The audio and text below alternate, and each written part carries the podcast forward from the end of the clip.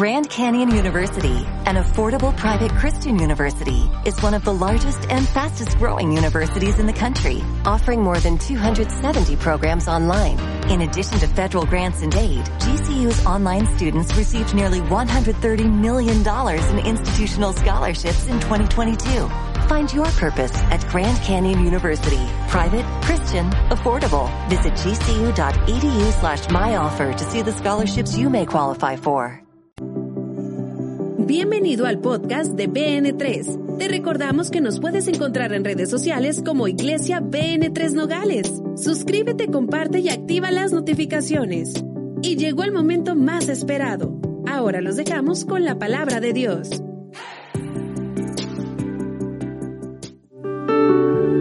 Qué iglesia tan versátil.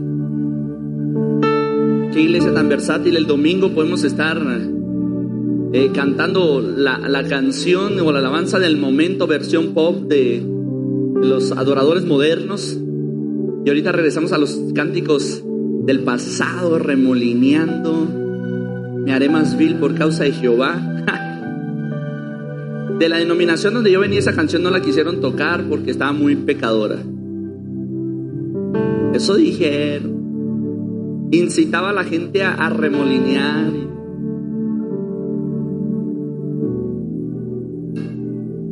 ¿Por qué lloramos cuando vamos a... No sé si tú has visto esos videos de los partidos de fútbol donde hay gente que llora cuando su equipo está a punto de perder. Y viene Cristiano Ronaldo en el último minuto, en el último segundo, en la última jugada y mete el gol y, lloran. Estaba viendo la bombonera de Argentina. Literal, las gradas se separan cuando la gente brinca. O sea, brinca y hay una división en la grada. Y eso se va a caer, la gente brincando. Apasionados por un equipo. Que ellos, el equipo no les da nada más que satisfacciones. Tú tienes que pagar tu entrada, tú tienes que comprar tu camisa, tú tienes que tomar tu, comprar tu agua ahí adentro, tienes que gastar en todo, quieres tenerlo del equipo y tienes que gastar y gastar por eso. Y todavía le entregas tus lágrimas. Y si, si, si nos damos cuenta de eso. Y venimos a la presencia de Dios y estamos así como palos, así parados sentaditos, así, con las manitas nomás así, al ritmo de, que nos enseñaron en. Y yo creo que no. Porque mi pregunta fue esa, cuando yo estuve en rituales de santería, yo decía, ¿por qué no se puede hacer un ritual de santería sin traer tambores, sin traer bailarines, sin traer gente que cante y gente que esté tocando tambores? O sea, si, si nos damos cuenta, el tiempo de la alabanza es un tiempo muy espiritual. Eso es un tiempo sumamente espiritual. Que para los brujos, para los santeros, para los hechiceros, eh, los que practican ese tipo de brujerías afroamericanas, o, o sí, a, a, afro haitianas, afrohaitianas, ellos tienen que tener un tiempo de ritual de adoración a sus dioses. Y después de eso empieza una manifestación de locos y, a mí me encantó ver lo que sucedió el miércoles y el jueves pasado. Alguien estuvo aquí, cuando se gozaron. ¡Wow! Y dije, qué bueno que le pasó esto a BN3, qué bueno que se dieron cuenta, porque van a empezar a suceder cosas mayores. Mientras estaban estos cánticos de la banda que me hicieron recordar muchas cosas tan bonitas, yo recordé que hubo una iglesia a la que yo llegué que así hacíamos. Es más, un día llevaron una banda sinaloense, creo que después me enteré que fue Gerson el que la, la, la auspició esa banda sin querer ya andábamos Gerson y yo conectados. Y puros cantitos, pero imagínatelo, mi hermano, con tuba, qué bonito se oye eso. Vamos a adorar al rey. No, no, esas canciones eran estas. Y, y ¿sabes qué es lo curioso? Que mientras estábamos cantando y adorando, los paralíticos se levantaban, los ciegos miraban, gente con deformaciones en los huesos, en, la, en las manos, en los pies, se les enderezaba, los ciegos miraban. Porque Él habita en medio de la alabanza de su pueblo. Ah, te lo vuelvo a decir, porque Él habita en medio de la alabanza de su pueblo. Te lo vuelvo a decir, Él habita en medio de la alabanza de su pueblo. Tú no te das cuenta que cuando tú estás haciendo remolineando, el Espíritu Santo está ahí contigo dando vueltas. Los ángeles del cielo están dando vueltas. Hay manifestaciones. Un día me invitaron a predicar una iglesia por acá, por los encinos. Y estaba predicando yo y de repente empezaron a adorar. No había nada de tecnología, nomás había una guitarra y una batería y empezamos a adorar con eso. Pero cuando la gente empezó, literalmente había unas ráfagas de viento que entraban, no, no sabíamos de dónde entraban. Pero cuando entraba esa ráfaga de viento, alguien caía lleno del Espíritu Santo. Primero daba vueltas como trompo y luego caía. Y de repente yo empecé a notar eso. Y el Espíritu Santo es real. Y hoy quiero hablarte precisamente de eso de transferencia de espíritu. Digo el mío, transferencia de espíritu. Dice Segunda de Reyes, capítulo 2, del 6 al 14. Estoy muy emocionado, ¿eh? Estoy muy emocionado. Y Elías le dijo, te ruego que te quedes aquí porque Jehová me ha enviado al Jordán. Y él dijo, vive Jehová y vive tu alma, que no te dejaré. Fueron pues ambos, está hablando de Eliseo y Elías, y vinieron 50 varones de los hijos de los profetas y se pararon delante a lo lejos. Y ellos dos se pararon junto al Jordán. Tomando entonces Elías su manto, lo dobló y golpeó las aguas, las cuales se apartaron uno al otro lado y pasaron ambos por lo seco. Y cuando habían pasado, Elías dijo a Eliseo, pide lo que quieras que haga por ti antes de que yo sea quitado de ti. Y dijo Eliseo, te ruego que una doble porción de tu espíritu sea sobre mí. Y él le dijo, cosa difícil has pedido. Si me vieres cuando fuere quitado de ti, te será hecho así. Mas si no, no. Y aconteció que yendo ellos y hablando, he aquí un carro de fuego con caballos de fuego apartó a los dos. Y Elías subió al cielo en un torbellino. Viéndolo, Eliseo clamaba, Padre mío, Padre mío, carro de Israel y su gente de a caballo. Y nunca mas le vio y tomando sus vestidos los rompió en dos partes, alzó luego el manto de Elías que se le había caído y volvió y se paró a la orilla del Jordán y tomando el manto de Elías que se le había caído golpeó las aguas y dijo, ¿dónde está Jehová, el Dios de Elías? Y así que hubo golpeado del mismo modo las aguas, se apartaron a uno y otro lado y pasó Eliseo. Levanta tu mano derecha y repite fuerte conmigo, Padre Celestial. Tu palabra es la mejor semilla. Mi corazón es la mejor tierra. Daré fruto de esta semilla al 30, al 60 y al 100 por uno. Y al salir de este lugar, ni los problemas ni las adversidades quitarán de mí el fruto y la semilla que tú has sembrado. Amén y amén. Vamos, dale un fuerte, dale un fuerte, pero fuerte aplauso a Dios. Estoy muy emocionado porque una vez más tuvimos que ponernos al frente del grupo de jóvenes y le dije a mi esposa, ¿qué está pasando, Leo? ¿Por qué constantemente regresamos a los jóvenes? Y mientras oraba, el Espíritu Santo me dijo, hay algo que tú todavía no les has transferido a ellos y es lo que yo he puesto sobre ti.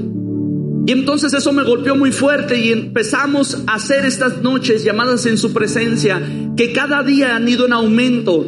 Desde la primera cita que tuvimos una reunión de interés, ha venido en aumento, pero lo que me gusta es que BN3 no se ha quedado atrás. La unción del Espíritu Santo ha empezado a emanar de una manera tan fuerte y, yo quiero hablarte en esta noche del poder de la unción, porque la unción es importante para lograr avanzar en nuestro propósito eterno.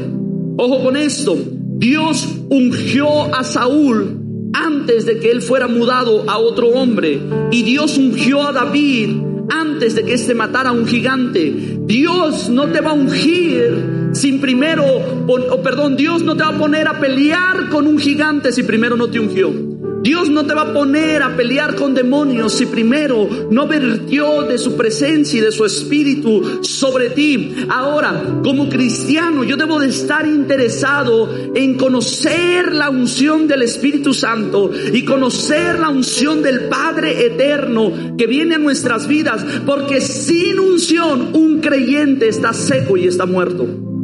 Ojo con esto, tú puedes venir los domingos. Ojo con esto, tú puedes servir en la casa. Ojo con esto, tú puedes estar al frente de un grupo vida. Pero si no tienes unción y no cuidas la unción que Dios puso en ti, tú vas a estar muerto. El problema de Saúl fue que descuidó la unción antes del reinado. Él se preocupó por el reinado, pero se descuidó de la unción. Y cuando nosotros decidimos darle nuestra vida a Jesús y Él nos tomó como herencia eterna, lo primero que hizo es que puso su espíritu en nosotros, en nosotros, sobre nosotros y con nosotros, con el único propósito de que lográramos el propósito eterno que tenemos en, esta, en nuestra vida. Cuando tú miras, Dios sucesivamente lo vemos actuando a través de la unción. No hay otro lugar o otro u otro canal donde Dios se pueda mover si no es a través de la unción. No hay. Hay gente que quiere que oremos por ellos, pero no tienen unción. Hay gente que quiere que intercedamos por ellos, pero no tienen unción. Hay gente que ha descuidado la unción. ¿Qué es la unción? La unción es ese revestimiento esa investidura. Por eso se usaba el aceite como un símbolo, di conmigo símbolo. Que te pusieran aceite no era la unción. El aceite era el símbolo de lo que en lo eterno estaba sucediendo. Porque el Espíritu Santo, Dios eterno, no es aceite, pero se asemeja al aceite. No es una paloma, pero se asemeja a las cualidades de una paloma. No es el viento, pero se asemeja a las cualidades del viento. Él no es una ola del mar, pero se asemeja a las olas del mar. El problema es que hay gente que está deseando el aceite natural y se olvidan del aceite eterno de Dios. Sí, únjame, únjame, ya pastor, únjame, creyendo que, que es una receta mágica. No, el aceite cuando te ungían con aceite, era algo que se impregnaba. Ojo con esto. La ropa se echaba a perder, por así decirlo, porque quedaba impregnada de ese aceite. Era una marca que iba a quedar sobre todo lo que tocaba. Entonces te revestían, di conmigo, te revestían. Es como si tú te pusieras un disfraz desde arriba hasta abajo. Es como si tú agarras esa sábana que te ponías para hacerla de fantasma y te la pusieras encima revestido, o sea, totalmente cubierto. El apóstol Pablo nos habla y nos dice, sean revestidos y vestidos a la imagen del Hijo de Dios. Es esa investidura que viene sobre mí. Es ese poder de Dios que me visita. Entonces, la, la, unción es operante, me hace a mí operante en la tierra como un embajador del cielo. Y es muy importante darnos cuenta de las cualidades de la unción, porque la unción escoge a gente que muchas veces tiene deficiencias. Moisés era un mudo, perdón, era un tartamudo. Moisés era un tartamudo, pero profetizó y dirigió a una nación a causa de la unción. David era un pastor de ovejas, pero a causa de la unción se convirtió en el rey de Israel. Todos los hombres que tú miras tenían deficiencias en sus vidas, pero esas deficiencias que Dios permite en nuestras vidas son para que su unción y su poder sean más perfectos. Por eso el apóstol Pablo decía, yo me gozaré en mis imperfecciones y en mis debilidades, porque en mi debilidad su poder se perfecciona sobre mí. Es ahí donde la gente dice, ¿cómo lo está logrando BN3? Y nosotros decimos, no hay recetas mágicas, no hay cualidades mágicas, solo hay una cosa, unción, favor y gracia de parte de Dios. Yo no sé si alguien puede darle un fuerte aplauso al Señor. La gente se pregunta, ¿cómo pagamos tanto de renta por este lugar que está tan pequeño?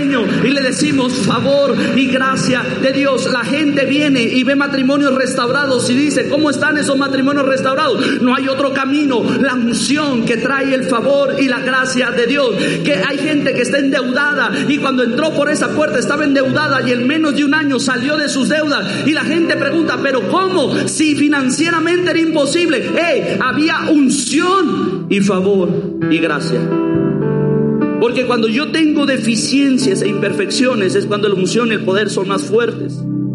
Y esas imperfecciones son válidas. Es por eso que me encanta lo que dice el apóstol Pablo en 1 Corintios 1, 28 al 31. Y lo vil del mundo y lo menospreciado escogió Dios. Y lo que no es para deshacer lo que es. A fin de que nadie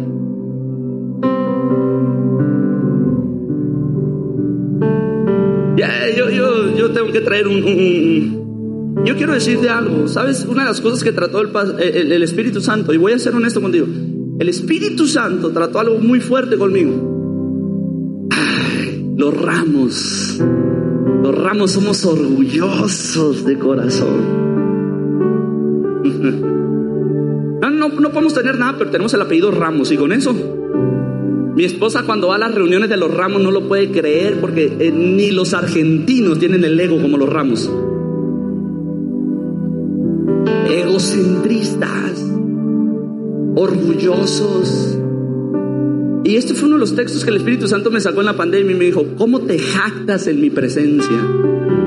Toca tu vecino y dile, te crees muy, muy crees que es por ti? Dile, se te olvidó, dile, vamos, vamos, toca tu ministra conmigo, dile a tu vecino, se te olvidó dónde te sacó el Señor. Vamos, vamos, ¿quieres ofenderlo? Dile, se te olvidó la rata que eras antes de que Cristo llegara a tu vida. toca a tu vecino y dile, tú eras el adúltero, dile, tú eras el fornicario, tú eras el pecador, pero cuando viniste a Cristo te hizo hijo de Dios. Nadie se jacta en su presencia eso somos una iglesia de gente imperfecta buscando a un Dios perfecto. ¿Sabes qué me gusta de Narnia? Eh, hay uno de los chicos más pequeños, el que, el que metió en problemas a todos porque se comió los dulces, echó mentiras y lo iban a sacrificar. ¿Cómo se llamaba? Arthur. Edmund. Ah, gracias, esos cinéfilos.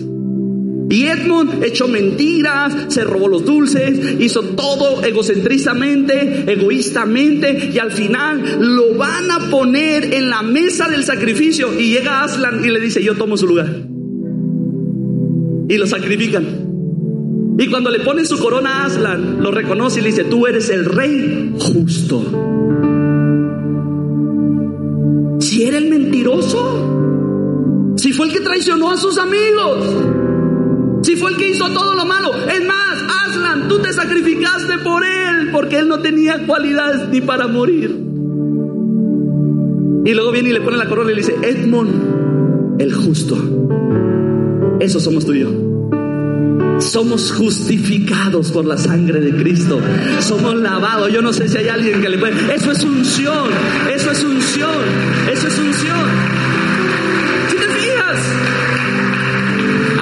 Perdónenme por a, lo mejor le recordé sus pecados a alguien, perdónenme, estuvo muy intenso eso. Pero hay ocasiones donde necesitamos poncharnos el globito, ¿no? Ya me va bien en el trabajo, me gané dos pesos más esta semana y ya, oh, es que no, tú no sabes la que me aventé. ¿Qué te aventaste qué? La unción te dio sabiduría, la unción te dio favor y gracia, la unción te dio inteligencia, la unción te puso en esa posición, la unción te impulsó, la unción de que eres hijo de Dios. Los hijos de Dios somos como los gatos, siempre caemos parados.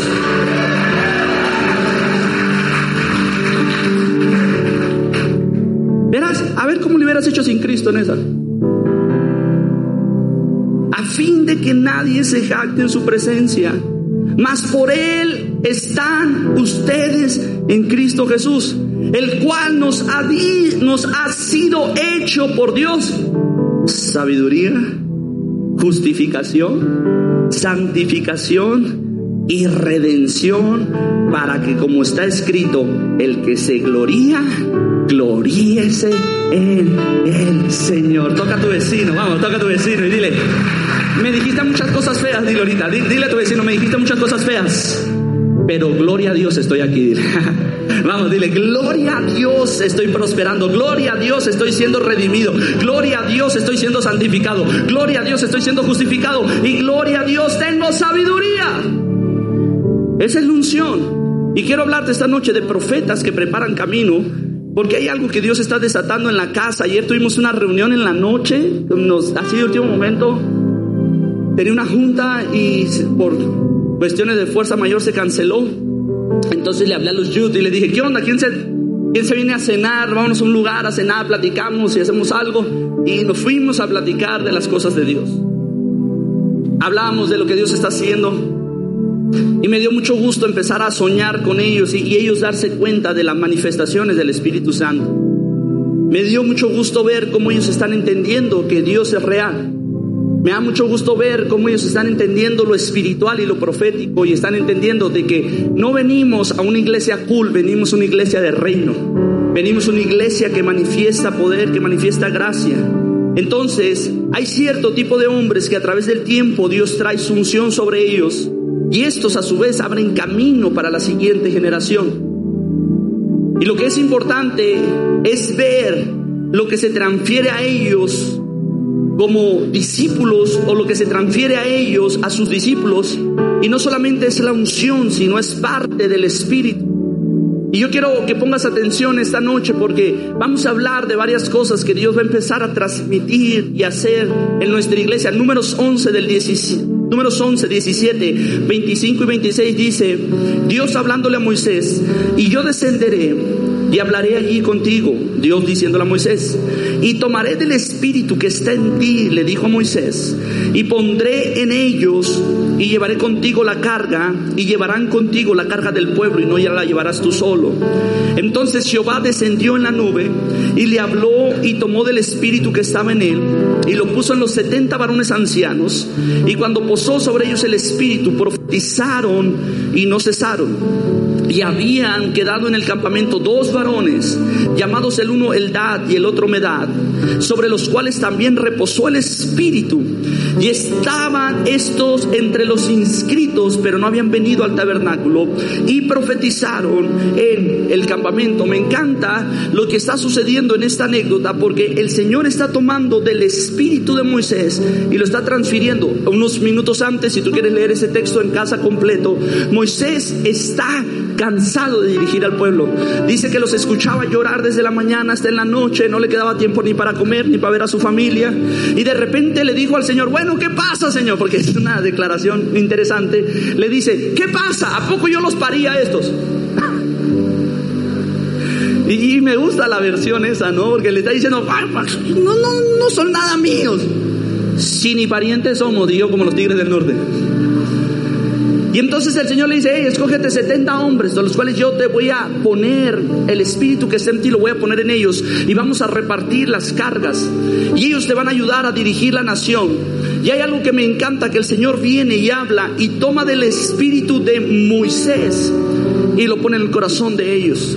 ¿Cuál era el fin de la unción? El fin de la unción era que ellos pudieran ayudar a dirigir una nación a conocer a Dios.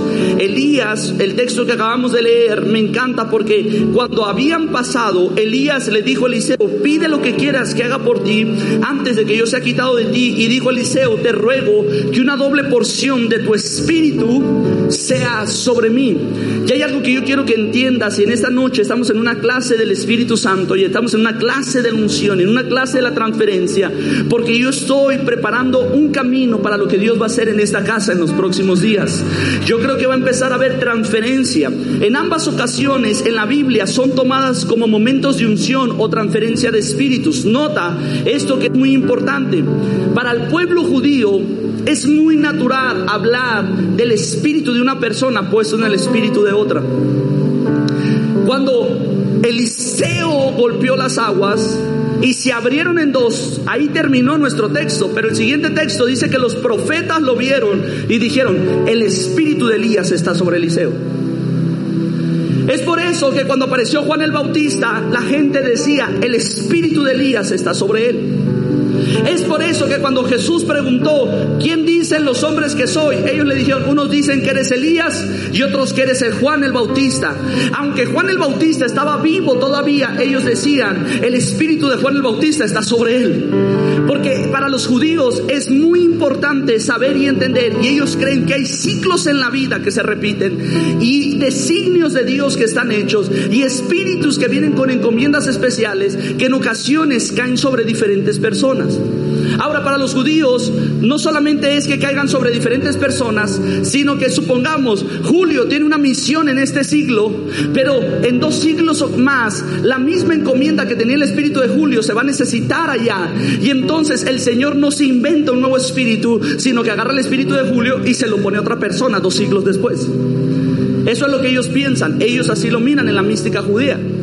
Entonces, para ellos es importante la transferencia de espíritus y por eso quiero decirte algo, al regresar a hablar de nuestro texto, vemos y hablamos de los pasos que hay para recibir unción de parte o transferencia de parte de Eliseo. Y el número uno, porque si hay algo que tú quieres esperar de Dios, o si tú quieres recibir algo de Dios, tú necesitas unción, tú necesitas del Espíritu Santo. Y el número uno es esperar. Di conmigo, esperar. Esperar en Dios es una de las cosas que necesitamos. Hay gente que llega a la iglesia y quiere que Dios le resuelva el milagro en las primeras dos semanas. Toca a tu vecino y dile, no es así. Yo quiero decirte algo, hay cosas que suceden como milagros y hay consecuencias de nuestros actos que tenemos que cargar con ellas. Ah, toca a tu vecino y le siento a Dios aquí. Aunque Dios puede traer sanidad en el cuerpo, hay situaciones que vamos a tener que lidiar con ellas hasta resolverlas nosotros. Ojo con eso, hace tiempo atrás yo estaba con un discípulo y ese discípulo, y, y él cuenta su testimonio, él le daban ataques epilépticos.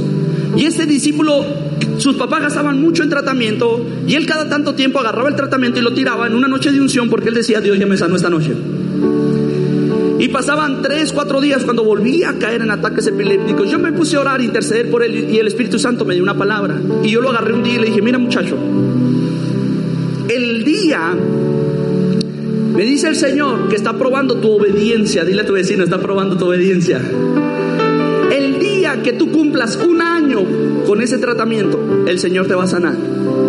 Porque el problema no está en que Dios no te puede sanar, el problema está en una actitud de tu corazón de desobediencia.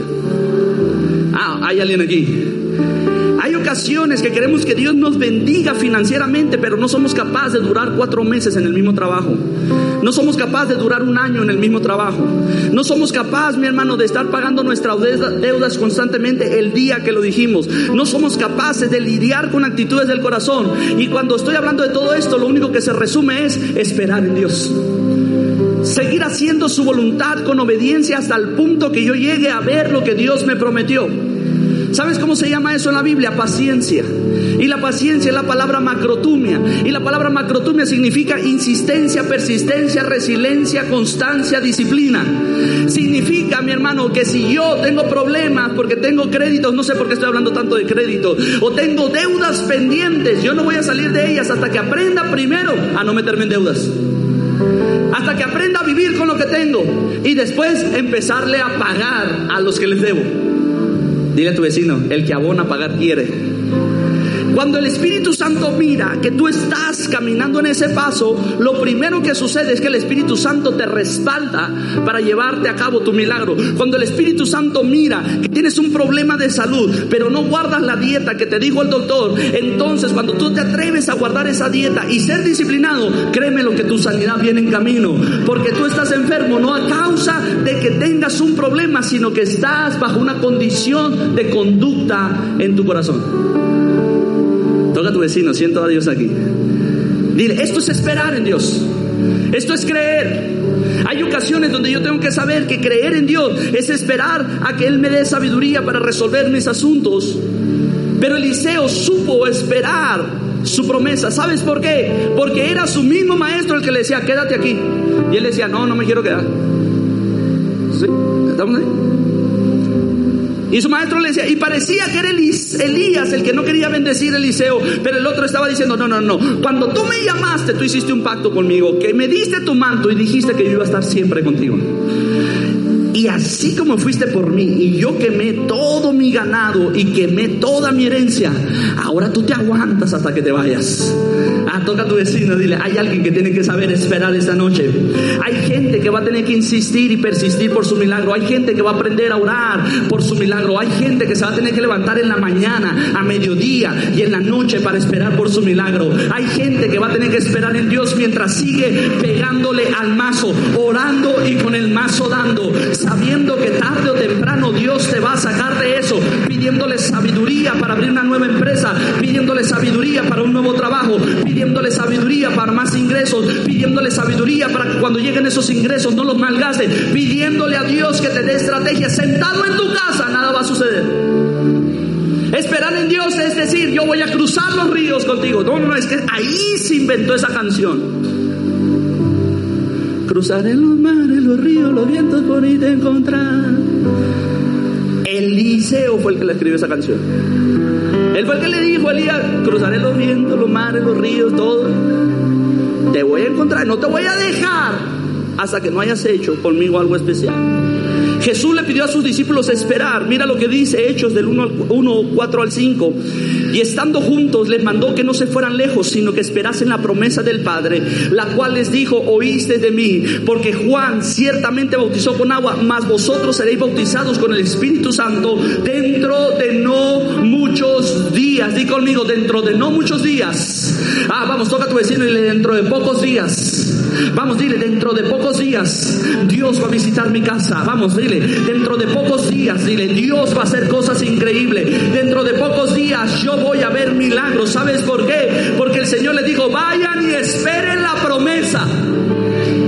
Hay promesas que necesitan un tiempo de espera.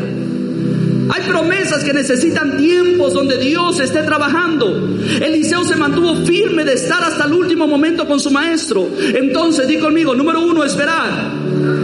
Número dos, saber qué pedir. ¿Y para qué lo quieres? Señor, dame un Lamborghini. Con los baches de Nogales, ¿quieres un Lamborghini seguro? Yo pidiera una Tritón F350, mi hermano, heavy duty, blindada de preferencia. No sé. Dice la Biblia, pides y no recibes porque pides mal. Toca tu vecino y dile, siento a Dios aquí. Dile, "Ah, ¿Qué quieres que haga por ti? Saber qué pedir, mi hermano. Es más, hasta Dios le tenemos que saber, da- danos sabiduría para saber qué pedir. Hace unos días mis hijas me decían, papá, ¿cuál es el mejor carro para ti? Y le dije, ¿en qué ciudad estamos?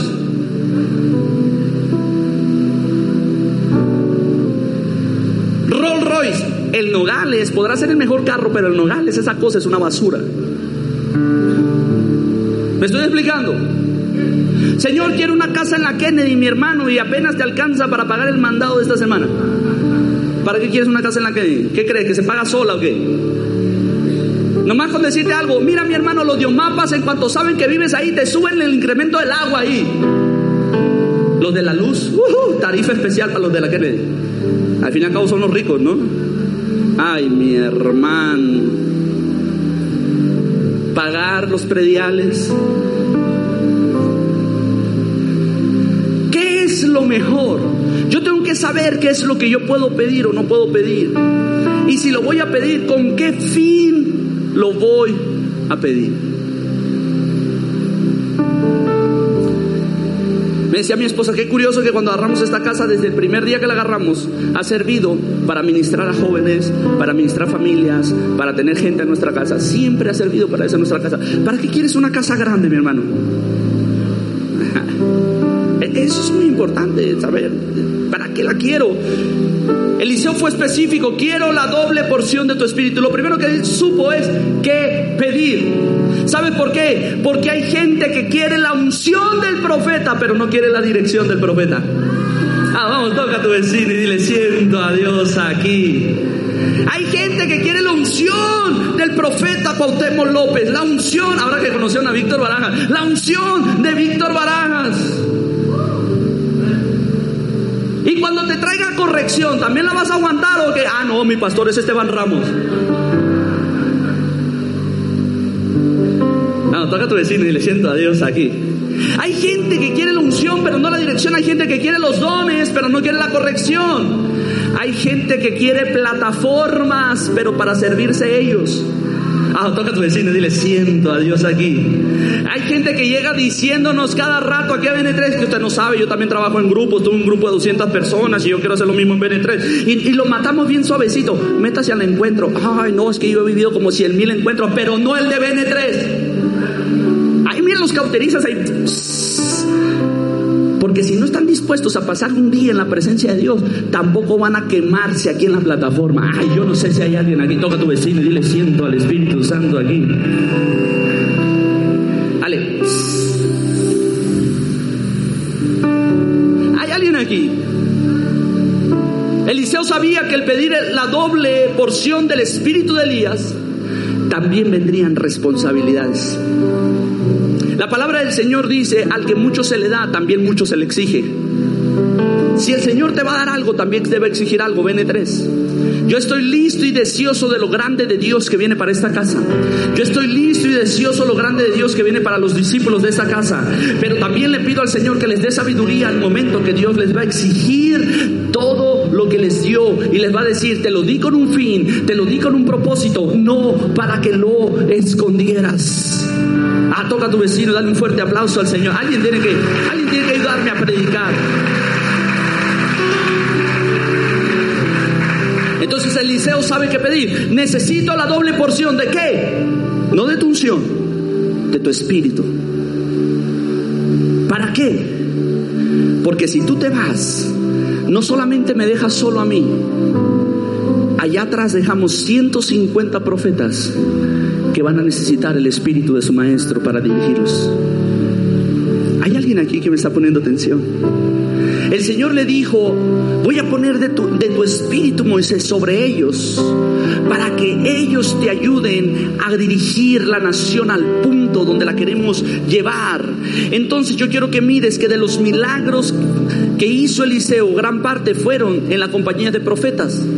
La esposa del profeta fue la que vino y le dijo, mi esposo quedó endeudado y los acreedores se van a llevar a mis hijos. Y él hizo un milagro con el aceite. Fueron los profetas los que le dijeron, encontramos un lugar, pero las aguas están amargas. Y fue el mismo profeta Eliseo el que virtió sal y las aguas se endulzaron para los profetas. Fue el mismo profeta Eliseo el que hizo flotar una hacha, porque el hacha era prestada a un profeta. Iba a quedar en deuda. Los milagros de Eliseo estuvieron radicando en la vida de los hijos de los profetas de Elías. Y él le dijo, alguien tiene que cuidar de ellos. Cuando Dios me da algo, me va a exigir responsabilidad. ¿Cuántos dicen amén? No puedes pedir unción o transferencia para servirte a ti. La unción de esta casa es para edificar esta casa. Toca a tu vecino y dile, la unción de esta casa es para edificar esta casa. Hace unos días atrás oré por una persona y de la noche a la mañana le llegaron millones de pesos. Y estoy contando el testimonio en mi casa mientras hacía unos huevitos con tortillas y yo no. Y está Camila escuchando. Y me dice, ¿y por qué no oras por nosotros?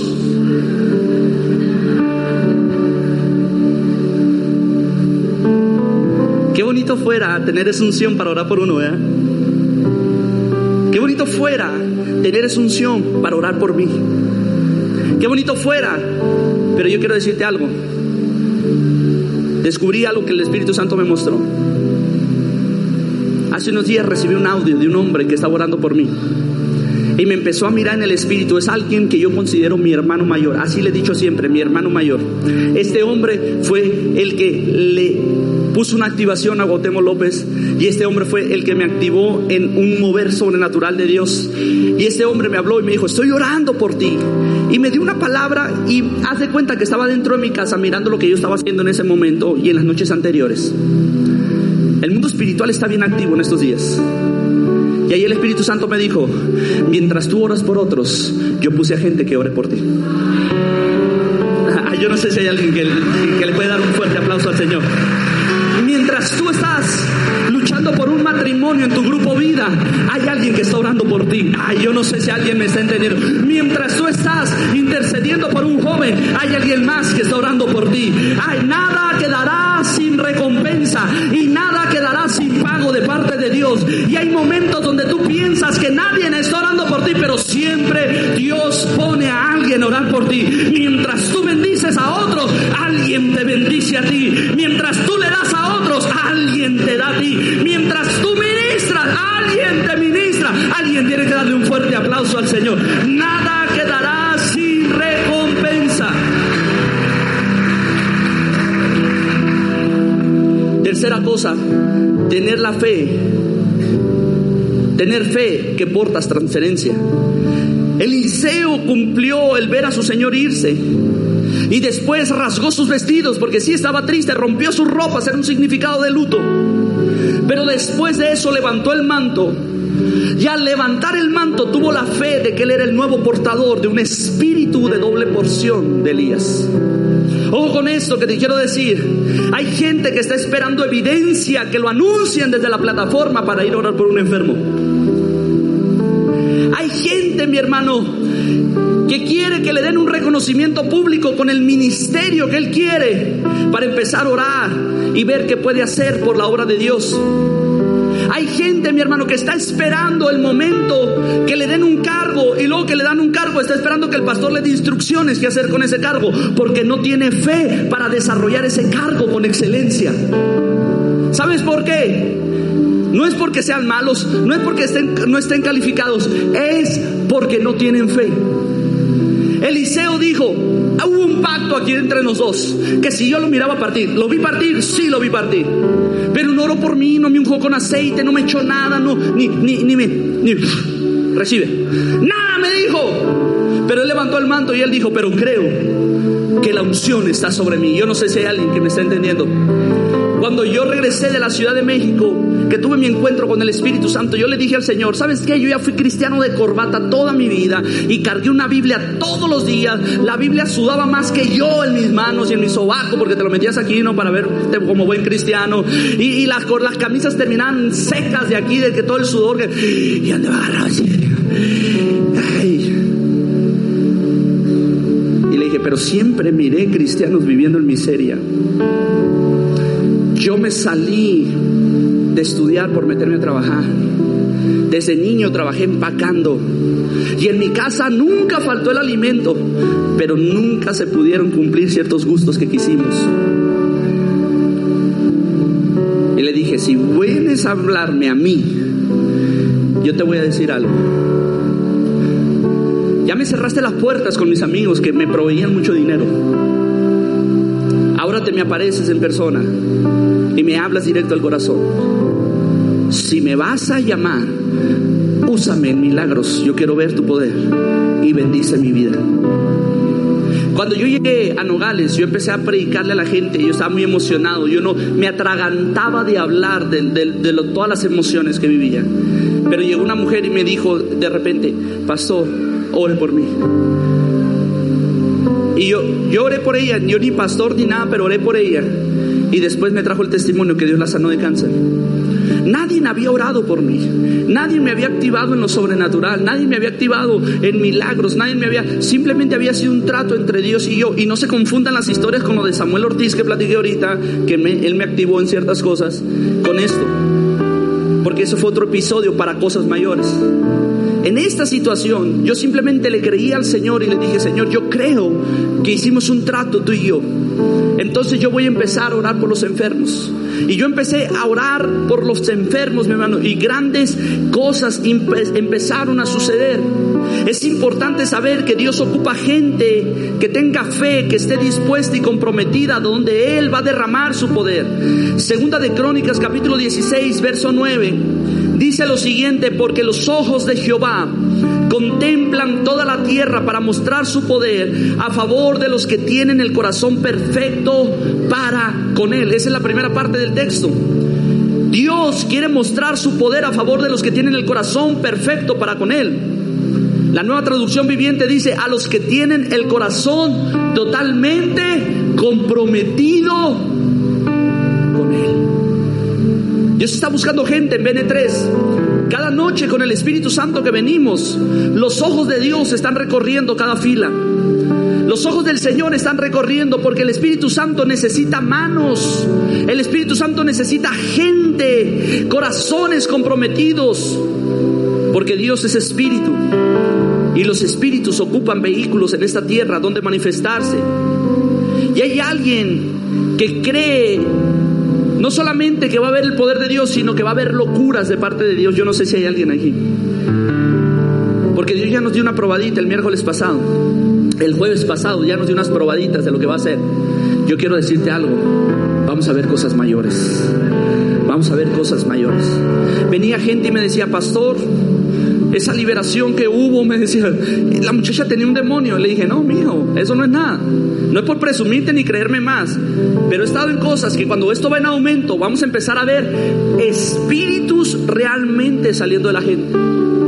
Estuve en una liberación en el año 2011 donde a una mujer, después de liberarla, le empezaron a salir hormigas y le empezaron a salir alacranes del cuerpo. Estuve en otra administración con un joven donde empezó a echar bolas y para, hacía como gato y luego echó bolas y eran unas bolas de saliva y sangre, como las que echan los gatos de pelusa, pero estas eran unas bolas de saliva y sangre gigantes. Yo decía, ¿cómo le salió eso de la boca? Yo quiero decirte algo, Dios va a empezar a mostrar su poder y va a empezar a ser disruptivo en estas reuniones y va a empezar a ser disruptivo en los grupos vida y va a ser empezar a ser disruptivo. Cuando yo dije, Dios va a caminar por las calles de la ciudad, yo sé que muchos tuvieron la idea de un Jesús caminando con su batita blanca por la ciudad, pero no, cuando Jesús caminaba por la ciudad, los enfermos se levantaban, los endemoniados eran liberados, el Espíritu de Dios se manifestaba. Ojo, van a empezar a suceder cosas bien locas, los ojos del Señor están buscando gente que tenga el corazón comprometido con Él y ocupa manos. Dile a tu vecino, Dios ocupa manos. Hechos 19 del 11 al 12. Y hacía Dios milagros extraordinarios por la mano de Pablo. ¿Por la mano de quién? Por la mano de Pablo de tal manera que aún se sanaban, que, aún le llevaban los que aún se llevaban a los enfermos los paños o delantales de su cuerpo y las enfermedades se iban de ellos y los espíritus malos salían. Era el año 2009, 2010, 2010, avanzadito el 2010. Y está una mujer, esposa de un capo de la droga de aquí en Nogales, llorando porque su hija se está muriendo en el hospital. Llegamos y la encontramos en una postura que nunca nos imaginamos, sentada en la calle, agarrada sus manos, la cara, y simplemente llorando. Y su hija se estaba muriendo en una incubadora. Y le dije, ¿qué tienes de tu niña? Y me dijo, nada, desde que me la sacaron no, no, hay nada. No le puedo poner ningún tipo de ropa. Le dije, dame alguna de la ropa que tienes. Y me trajo un vestidito. Y ahí afuera de mi casa oré por ella. Y le dije, por favor, convence al doctor de los medios que puedas que esta ropa se la vas a poner en su cuerpo a la niña. Solamente convéncelo, no sé cómo le vas a hacer, pero ahí está tu milagro. Hoy la niña está viva. Hoy la niña está entre nosotros y esa mujer creyó que ese milagro sucedió a causa de eso. Yo quiero decirte algo, los paños eran un momento, dice, estaba tan loco lo que está diciendo el texto, tan loco lo que estaba sucediendo, que agarraban los paños que traía Pablo, le arrancaban el delantal, le arrancaban la ropa y le decían, con esta ropa tuya la voy a poner allá y van a hacer, dicen, no nomás sanaron. Endemoniados que fueron liberados cuando el trapo de Pablo caía en ellos.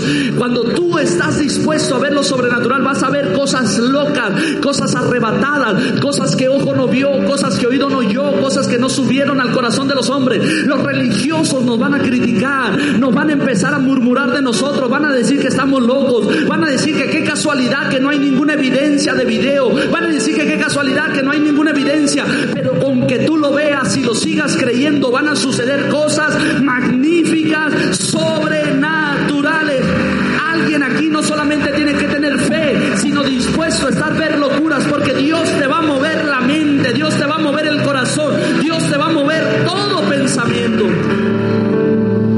Le quiero pedir a los músicos que pasen. Y lo siguiente es obediencia al Espíritu Santo. Viene una persecución, los discípulos salen corriendo de Jerusalén y Felipe se va a Samaria. Y ahí provoca uno de los mayores avivamientos. Fue el primer avivamiento del Espíritu Santo, del poder de Dios fuera de Jerusalén. Pero mientras él está en todo su apogeo, dice que toda la ciudad se había convertido. Dice que los brujos de la ciudad se hicieron discípulos. Es que tú no sabes que aquí van a empezar a entrar los santeros. Aquí van a empezar a entrar los hechiceros, convertidos al poder del Espíritu Santo, convertidos al poder de Dios. Yo lo creo, yo lo creo. Por eso a mí, te lo digo con reverencia y con respeto a Dios y sin jactarme, pero por la gloria de Dios, esa gente a mí me respeta. Porque yo he estado en lugares donde yo sé que ellos son y ellos no saben quién soy yo. Y de repente ellos llegan y algo los detiene y me, miran y sacan la vuelta. Los collares se les empiezan a retorcer. Los que traen en la bolsa les empiezan a botar. Porque hay espíritus en ellos que le dice, aléjate de ese hombre. En una ocasión un hombre quiso venir a poner enseguida de mi casa un altar de santería y pegarlo a la barda de mi casa. Y yo agarré el nombre y le puse Yahweh el Eterno. Y le dije al hombre ese, ve y dile a tu padrino que consulte mi nombre y que consulte quién me apadrina a mí, quién es mi padre. Y dile que si puede y le da permiso que venga y ponga su altar. Vendió la casa porque supo que enseguida vivía un hijo de Dios, un del rey de reyes y del señor de señores. Porque también tenemos padre, tenemos protector. Nuestro Dios, su nombre de guerra es Jehová, el Altísimo, el que cabalga sobre las nubes y sobre el viento,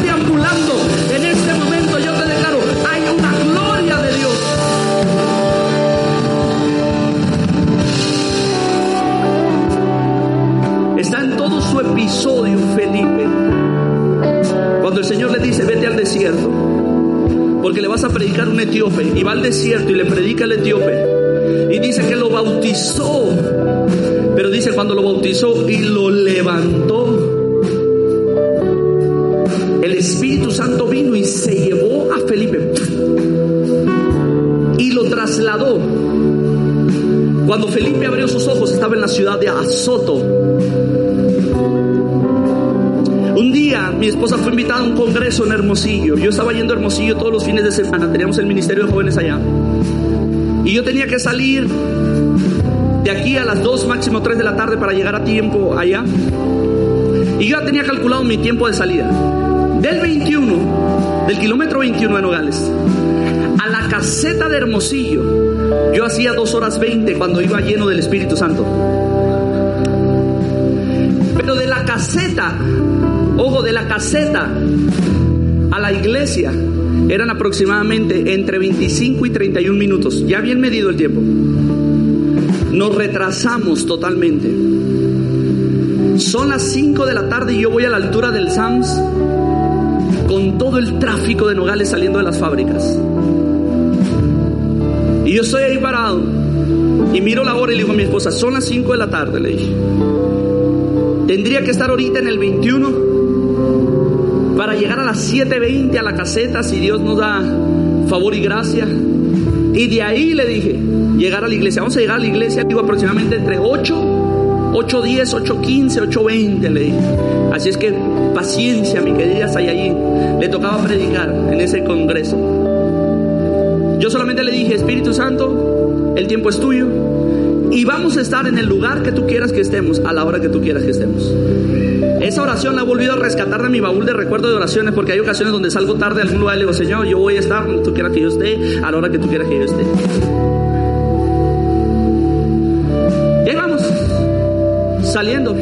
De Nogales, 5 de la tarde. Y empezamos a platicar o escuchando adoración, etcétera, etcétera. Pasamos, mi hermano, hubo algo en mí que nunca volví a ver el reloj. Pasamos la caseta, llegamos a la iglesia y de repente cuando llegamos a donde está la iglesia vemos un montón de gente afuera. Y mi esposa dijo, ¿qué pasaría? Y cuando nos acercamos y llegamos, mi esposa le dice, ¿qué pasó? Apúrese, le dice, estamos a punto de empezar. Y ahí fue cuando los dos volteamos a ver el reloj. Eran las 7 de la tarde. ¿Qué sucedió en el camino? No lo sé. ¿Qué pasó en ese momento? No lo sé. ¿Qué parte me agarré derecho y no miré la? No lo sé. Solo sé que algo sucedió y le llegamos contando nuestro pastor, pastor, pasó esto. Dijo el pastor, no eres el primero que le pasa. Y uno de los pastores dice que yo invité aquí, salió de una ciudad en carro y su amigo se iba en avión. Y le dijo, bueno, pues mi amigo, ni modo, yo voy en avión, ahí te espero cuando llegues. Y el otro se fue manejando en el carro. Llegó, se estacionó afuera de la casa, el otro le tocó. Le abre a su esposa y le dice, ¿qué andas haciendo aquí? No, le dice, pues tu esposo, nos quedamos de ver aquí. Dice, me acaba de hablar que vaya a recogerlo al aeropuerto. Pero eso no es todo. Uno de los predicadores que estuvo aquí en Awakening, el Señor lo mandó a predicar a Sudáfrica. Y él le dijo, no tengo dinero. Y el Señor le dijo, no te estoy pidiendo dinero, te estoy diciendo que vayas a predicar y te vas a ir al aeropuerto. Y se metió al aeropuerto, ahí está en el aeropuerto. Él decía, a lo mejor alguien me va a pagar el boleto de avión, a lo mejor alguien va a venir esto, a lo mejor esto. Y él estaba orando y decía, Dios va a proveer. Y de repente sintió una voz que le dijo, métete al baño. Y él dijo, pero no tengo nada que hacer en el baño, Señor. Que te metas al baño. Se metió al baño y él cuenta en su testimonio que cuando salió estaba en el aeropuerto de Sudáfrica quiero decirte algo, van a empezar a suceder cosas como la que le pasó a Felipe, traslados en el tiempo. Dios te va a poner en el lugar indicado, en el momento indicado, en la situación que tienes que estar, en el momento, pero eso solamente viene con una cosa, obediencia al Espíritu Santo, obediencia a la voz. Este Felipe no pudiera predicar de un traslado en el si no hubiera obedecido primero la voz de Dios. Ve al desierto. Hay ocasiones que no queremos estar en el desierto. Hay ocasiones que no queremos estar en situaciones difíciles, pero el Señor te va a decir, métete ahí porque mi presencia va contigo y cuando salgas vendrás con testimonio de salvación y te prepararé para mayores cosas. Dios está preparando esta casa para una visitación sin límites. Dios va a transferir espíritu,